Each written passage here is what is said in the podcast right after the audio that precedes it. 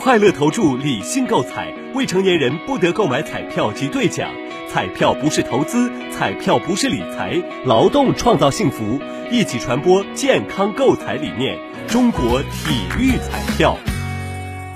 而在深圳，警方近日也发现了一种新型的诈骗手法，不法之徒将诈骗短信包装成了防疫提示来行骗。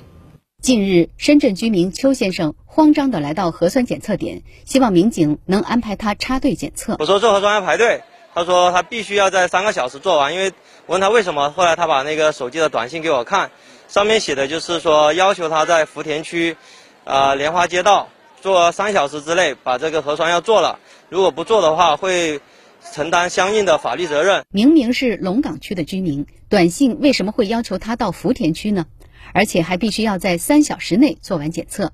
民警现场再次核对该短信，发现短信的后面还附有一条链接，要求按提示输入个人身份证、银行卡等信息。我打开了链接，我就跟他说：“这个链接你打啊，里面有那个输入个人资料，还有输入银行卡。”我就果断跟他说：“我说你先不要着急，先不要慌，这个十有八九是诈骗的。”据了解，近期公安部已经发布紧急预警。全国多地出现涉疫情骗局，深圳警方提示，无论是骗子冒用哪个机关的名义，骗局的最后一步一定是诱导填写银行账号密码、手机验证码等或转账，